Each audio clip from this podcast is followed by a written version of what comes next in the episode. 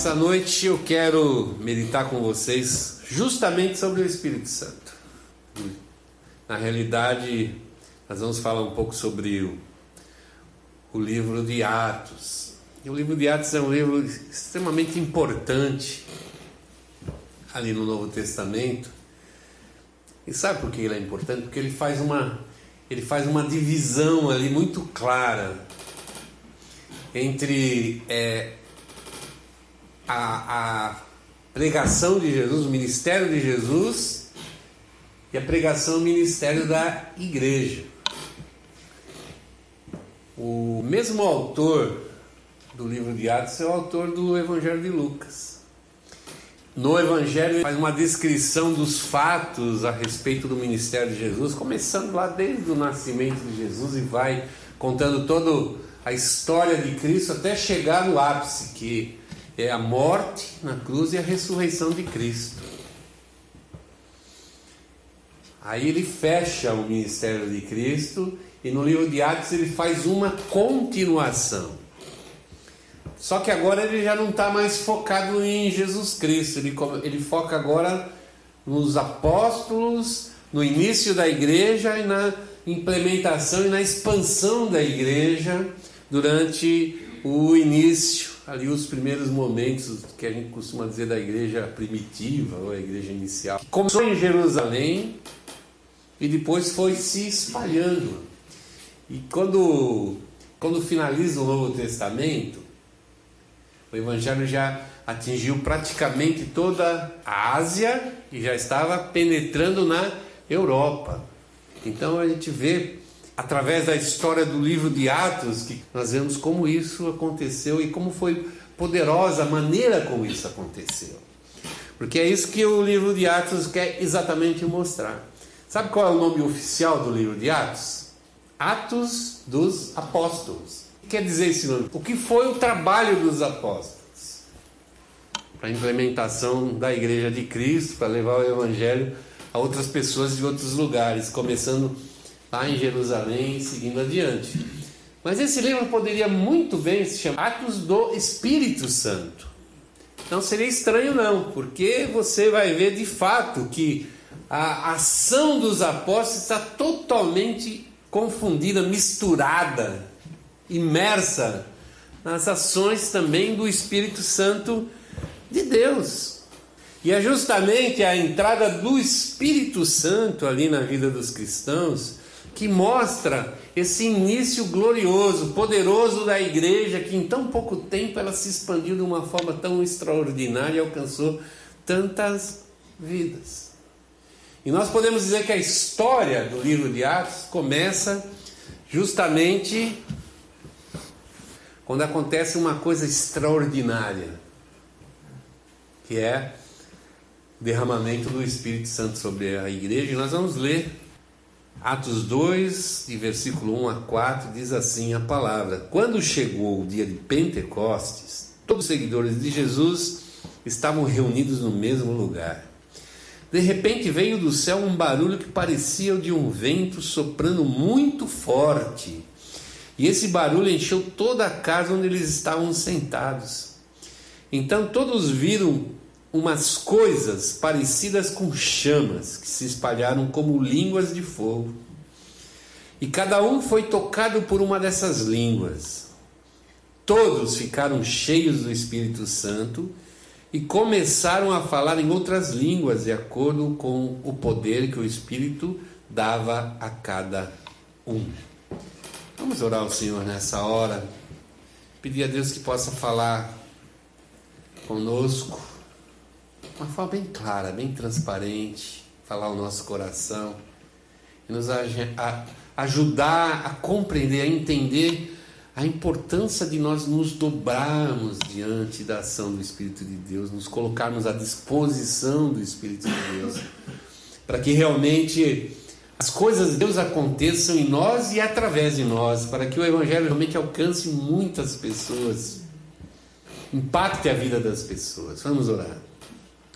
Pai, em nome de Jesus, nós queremos primeiramente agradecer e louvar, Senhor, o teu amor, a tua graça sobre as nossas vidas, porque tu tens cuidado de nós desde sempre, Senhor. E vemos nessa experiência tão poderosa narrada aqui no livro de Atos que nós acabamos de ler, Senhor, o teu cuidado, o teu amor, Senhor, que nenhum momento nos deixou desamparados sozinhos como discípulos, desde o primeiro momento da tua igreja, muito pelo contrário.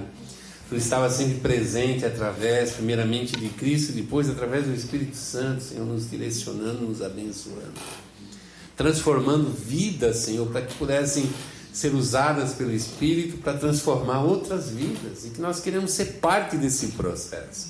Nós queremos nos oferecer, Senhor, nessa noite a Ti para ser parte dessa obra maior, essa obra poderosa da igreja, Senhor.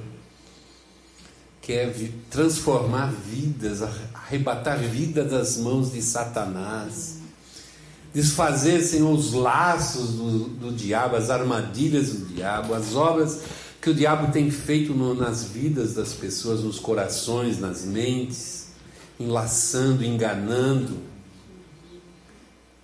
nós queremos fazer parte, Senhor, dessa obra de libertação, essa obra de exaltação do Teu nome, de glorificação do Teu nome, que Tu nos use, nos receba, Senhor, aceite a oferta do nosso coração nessa noite, Senhor. Nós pedimos, oramos, oramos e já agradecemos em nome de Jesus Cristo. Amém. Essa experiência é, narrada aqui no, no, Evangelho de Atos, ela é importante, extremamente importante para a igreja, porque ela é um divisor de águas. Se a igreja estava, após morte de Cristo, tímida, escondida, fechada, tentando se preservar a sua vida, ou pensando em preservar a sua vida, e quando digo vida, é vida mesmo eles temiam que o que tinha acabado de acontecer com Cristo acontecesse com eles também, de serem mortos. E para que isso não acontecesse, eles se fecharam. Se fecharam. Logicamente, Jesus tinha pedido que eles ficassem ali em Jerusalém e eles, segundo o próprio a narrativa ali do capítulo 1 de Atos, eles se reuniam no cenáculo ali para orar, na, estar tá na presença de Deus, aguardando que alguma coisa nova acontecesse, alguma coisa que Cristo já havia prometido. E Cristo, de fato e de verdade, ele já havia previsto, previsto que algumas coisas aconteceriam. Já lá no, no, no final do seu ministério, capítulo 14 do livro de João, nós encontramos é, alguns versículos aqui, quando Jesus, nesse é, bate-papo final, vamos dizer assim, fechamento ali de ministério junto com seus, com seus apóstolos, seus discípulos, momento onde ele estava é, preparando eles para a nova fase que viria, primeiro tentando tirar o medo, o receio do coração deles, explicando que aquilo que aconteceria não era alguma coisa que seria é, negativa, mas seria uma mudança, uma transformação que aconteceria porque ele, ele seria glorificado, seria levado aqui da terra. Os discípulos já não teriam mais a, a presença física de Jesus, mas teria a partir daquele momento o acompanhamento do Espírito Santo. De alguma maneira, Jesus estava falando assim: é bom que isso aconteça. E realmente a história de Atos mostrou que foi muito e muito bom que isso acontecesse. Porque ao passar pela cruz, ao, ao ressuscitar Jesus, pôde então cumprir a promessa do Pai de enviar o Espírito Santo. E ele diz lá em Atos, em perdão, João 14, primeiramente no versículo 16 e 17, ele diz assim: ó, Eu pedirei ao Pai, ele lhes dará outro auxiliador, o Espírito da Verdade, para ficar com vocês para sempre. O mundo não pode receber esse Espírito porque não o pode ver nem conhecer, mas vocês o conhecem porque ele está com vocês e viverá em vocês. E no versículo um pouquinho mais adiante, 26, ele diz assim: Mas o auxiliador, o Espírito Santo, que o Pai vai enviar em meu nome, ensinará a vocês e fará com que lembrem de tudo o que eu disse a vocês. Então Jesus fala algumas coisas é, bastante importantes. Primeiro, que ele rogaria o Pai, e o Pai enviaria o Espírito Santo, o Espírito da verdade, ou o auxiliador, ou o consolador e outros tem outros sinônimos aí que nós podemos usar para o Espírito Santo, mas todos eles mostrando assim que realmente a ideia de Deus era que a gente não ficasse sozinho. Mas como Cristo tinha que subir aos céus, tinha que ser recebido lá na glória, ele tinha um ministério novo esperando por ele. Então, para que nós não ficássemos sozinhos, ele enviaria então agora o Espírito Santo. E diz que o Espírito Santo viveria com eles, mas principalmente viveria nos seus discípulos, estaria em vocês. Foi assim que Jesus falou. E ele diz mais, diz que é, viveria para sempre. A presença de Jesus com seus discípulos foi passageira. Mas você vê que importante que era a presença de Jesus com seus discípulos. Nós vemos que Jesus tomava a dianteira, Jesus que fazia, levava aqueles discípulos, era Jesus que levava eles a terem experiências ali é, maravilhosas com Deus, eles viram o poder, a autoridade de Jesus, viram Jesus fazendo milagres, fazendo maravilhas. Mas aquilo teve um momento que cessaria. E agora, a partir de então, quem continuaria fazendo aquelas obras, continuaria fazendo a, a, aquela manifestação gloriosa da presença de Deus através da sua igreja agora aqui no mundo, eram os apóstolos. Para que isso acontecesse, então, era necessário que eles recebessem o Espírito Santo. E Jesus diz mais: esse Espírito Santo não somente é, daria essa esse poder para que eles fossem auxiliados na sua obra, fossem ajudados na sua obra de evangelização no mundo, mas seria muito importante porque era o Espírito que ensinaria a, a verdade, ensinaria tudo aquilo que Jesus ensinou, de tal maneira que eles pudessem levar adiante, passar adiante. Diz mais, diz assim que o Espírito faria com que eles se lembrassem de todas as coisas. E Jesus está dizendo assim: olha, vocês precisam muito do Espírito Santo.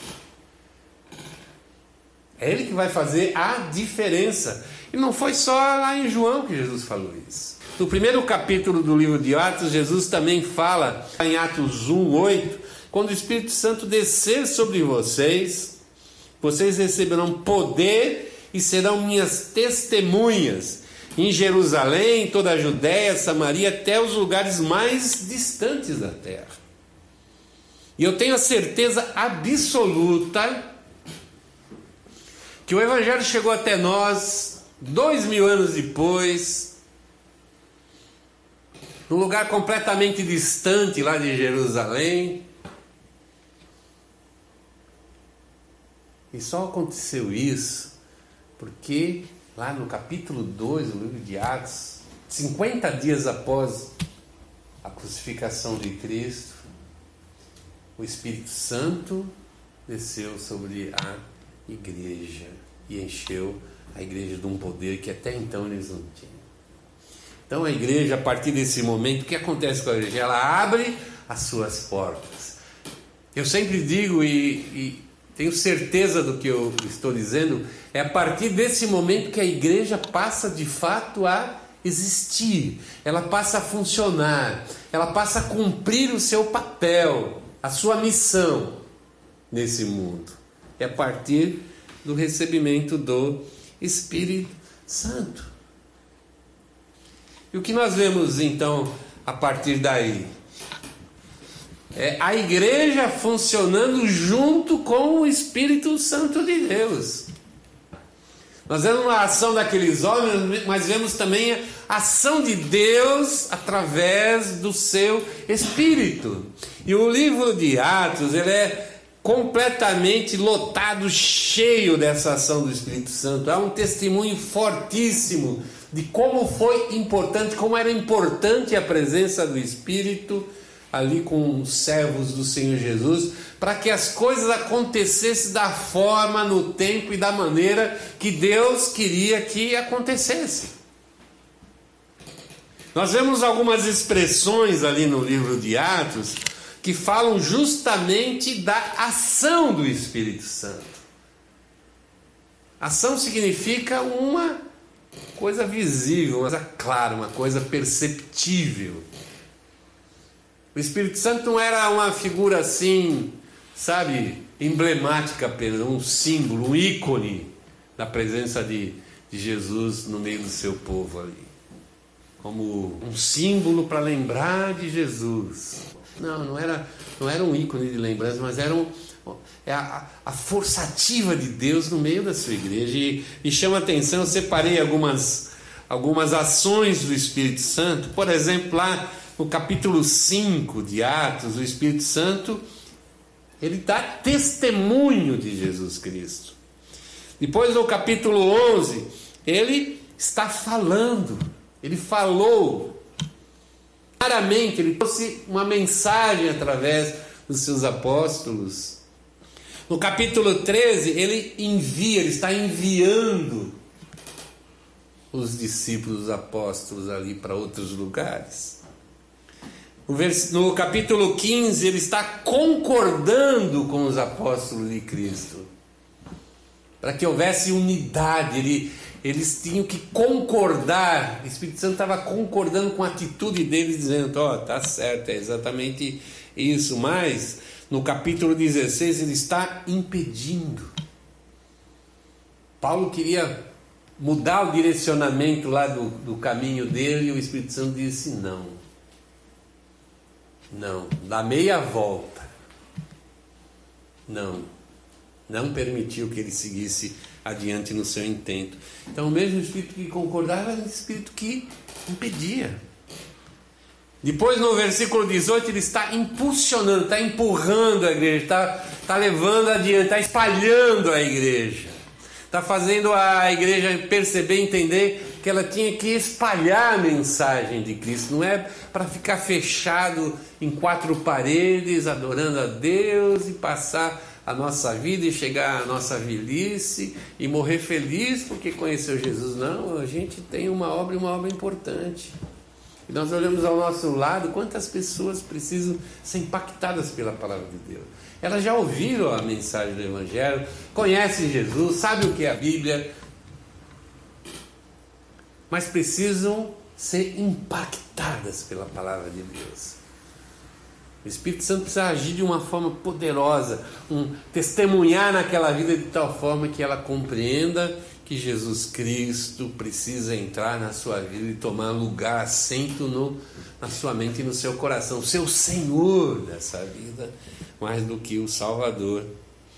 Ao mesmo tempo que o Espírito impediu, depois impulsionou, ele também no capítulo 20 ele está avisando, está lembrando, está mostrando que algumas coisas iriam acontecer mais adiante e eles tinham que estar precavidos.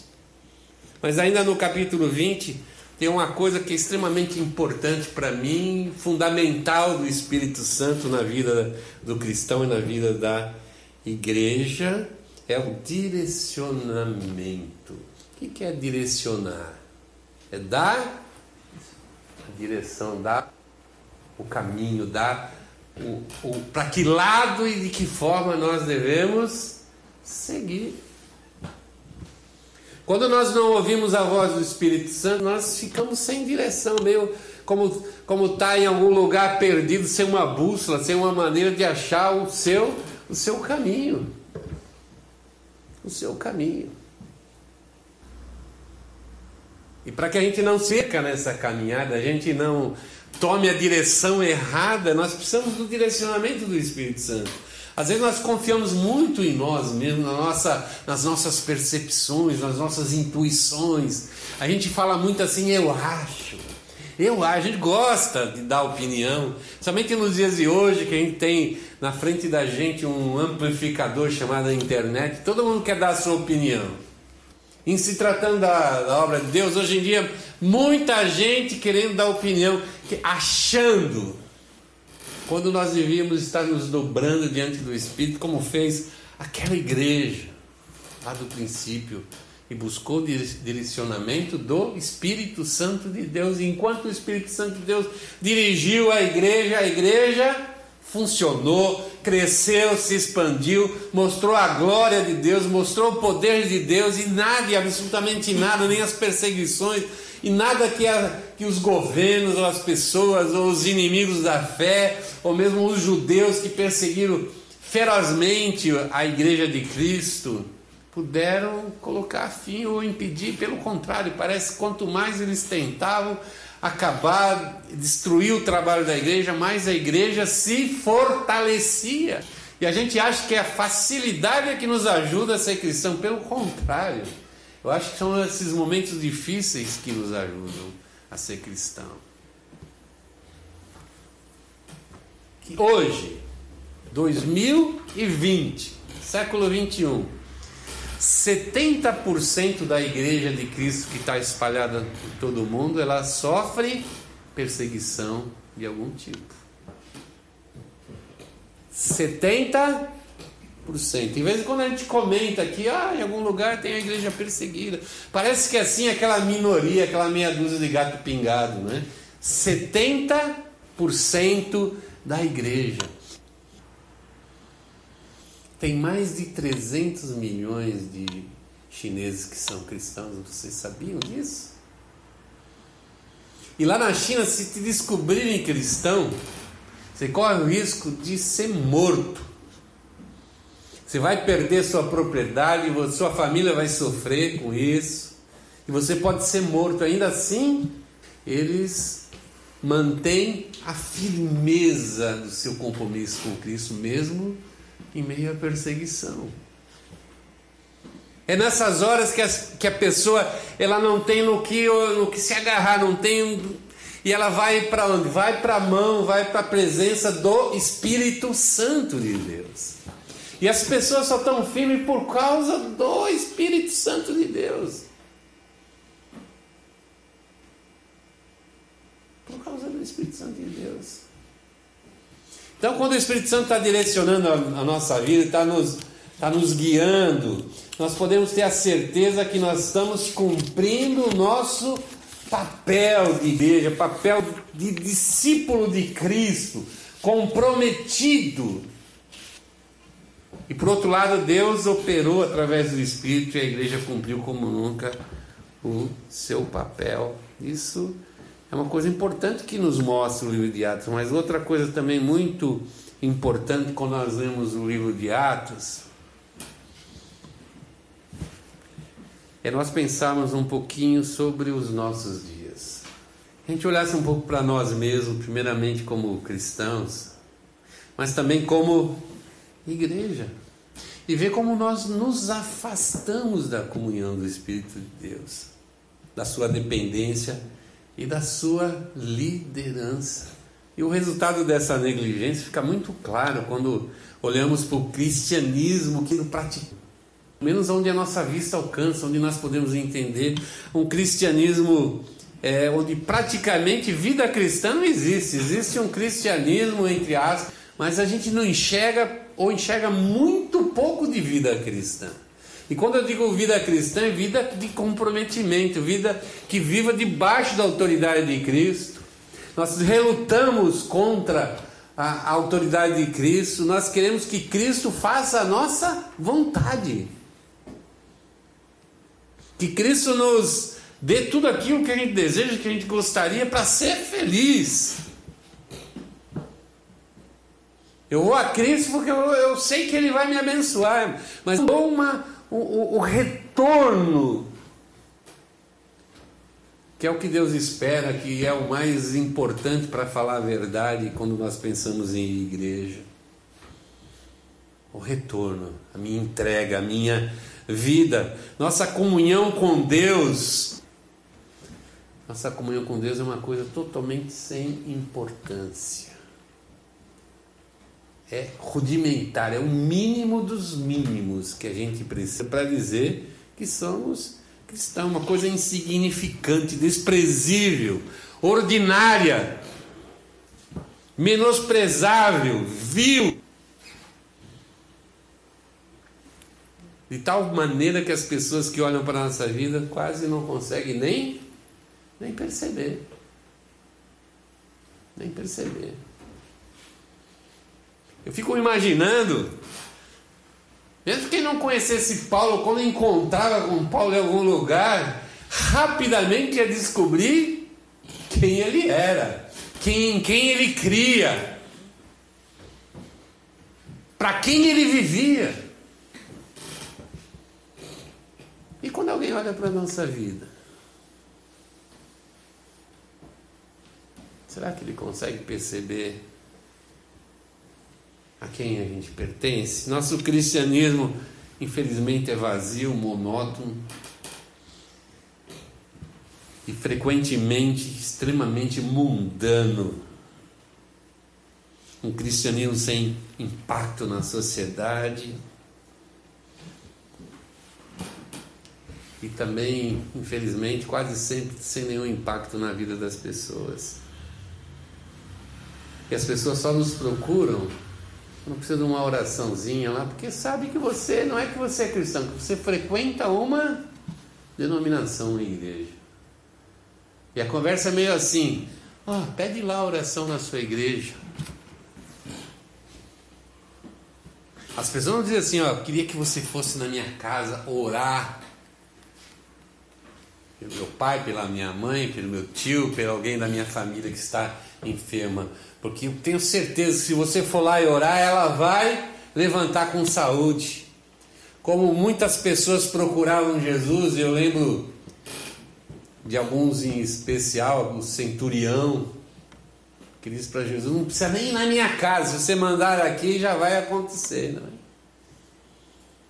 E nós vemos lá no, no começo do livro de Atos, e aqueles relatos assim, a sombra do apóstolo curava as pessoas ou as pessoas levavam peça de roupa para que o apóstolo orasse. Não estou incentivando a fazer isso, não, tá, gente? Mas o que eu quero dizer é que as pessoas sabiam quem era a pessoa que tinha realmente relação, comunhão com Jesus Cristo. Ficava muito claro, muito visível muito visível. Nós, pelo contrário, nosso trabalho no reino de Deus é um trabalho para nós extremamente cansativo, pesado e pouco produtivo. A gente precisa se arrastar para vir na igreja. A gente vem meio que empurrado, não pelo Espírito Santo, pela nossa consciência. Pelo menos no culto eu tenho que ir, não é possível. Nós precisamos voltar a ter esse comprometimento com o Espírito Santo, porque sem a presença do Espírito não é somente nós que sofremos como discípulos de Cristo, mas a igreja no todo ela, ela sofre. Uma igreja sem a direção do Espírito de Deus, sem a liderança do Espírito de Deus, ela se transforma numa mera instituição humana. E quando o mundo nos rotula, não, eu não vou na igreja porque é uma instituição humana, nós ficamos bravos.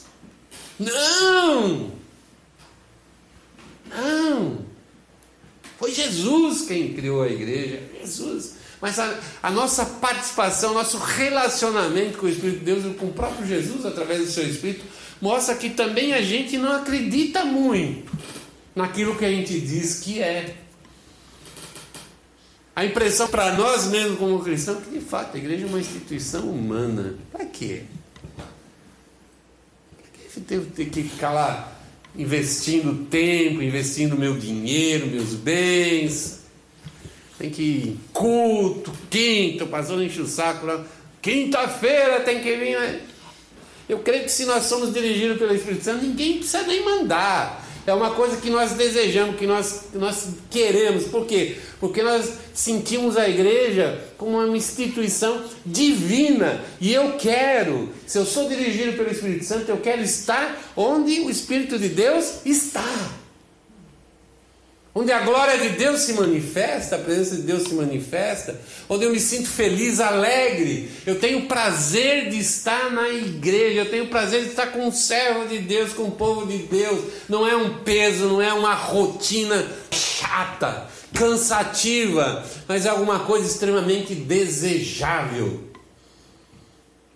Pior ainda, uma igreja sem a presença do Espírito Santo se transforma muitas vezes num clube social. A gente vai, passa momentos alegres, festivos, com atividades, com coisas que a gente gosta muito. Nossa, o melhor lugar do mundo é lá na minha igreja. A gente lá, nossa, você precisa conhecer a minha igreja. A gente, a gente faz tantas atividades bacanas lá. Clube social. Clube social, nós precisamos aprender que é legal ter toda essa comunhão, essa coisa bacana aí, é super bacana mesmo, nos ajuda muito a enfrentar a nossa vida, as dificuldades, mas a igreja é mais do que isso. A igreja é o próprio corpo de Cristo vivo na terra. É muito além disso. Muito além disso. A verdade é que sem o Espírito Santo nós perdemos o que Jesus deu de melhor para que a gente pudesse se confrontar com o mundo das trevas, que é autoridade e poder. Erramos o direcionamento da nossa vida, erramos o direcionamento da igreja, caminhamos tristes, desanimados, com medo do mundo, muitas vezes, outras vezes cobiçando o mundo, desejando ser igual ao mundo e o pior, vamos para uma guerra entre as trevas e a luz. A pior guerra do mundo. A pior guerra do mundo. Você combater contra as hostes malignas. Totalmente despreparados, sem as armas espirituais que já nos foi dado por Deus, totalmente vulneráveis, e já vão para a guerra já abatido. Abatido. Para nós terminarmos, eu quero dizer que a igreja hoje precisa ardentemente o vento do Espírito de Deus. Nós precisamos ter as nossas convicções, todas elas reformuladas pelo Espírito, as nossas vontades, os nossos desejos, o nosso prazer de vida reformulada pelo Espírito Santo de Deus. Eu preciso amar novamente a Cristo ao ponto de entregar minha vida, se for necessário, por Ele. De perder tudo que for preciso por Cristo de amar mais a Cristo do que eu amo aquele meu filho querido, a minha esposa, o meu, sei lá, minha, meu pai, minha mãe. Não que eu não devo amá-los, mas Cristo tem que estar num patamar ainda maior. A ponto de muitas vezes eu ter que gerar insatisfação na vida desses meus entes queridos, satisfação no meu relacionamento com Deus. Jesus falou: se não for assim, você não serve para ser meu discípulo. Que priorize igreja, priorize salvação de almas. Que entenda que estamos aqui preparando a volta do Senhor Jesus Cristo. Você já pensou nisso? Nós estamos aqui preparando a volta do Senhor Jesus Cristo. Muitas vezes a gente se esquece completamente disso. Precisamos que o vento do Espírito Santo realmente sopre sobre a nossa vida. Nós vamos orar nessa hora. Fique de pé.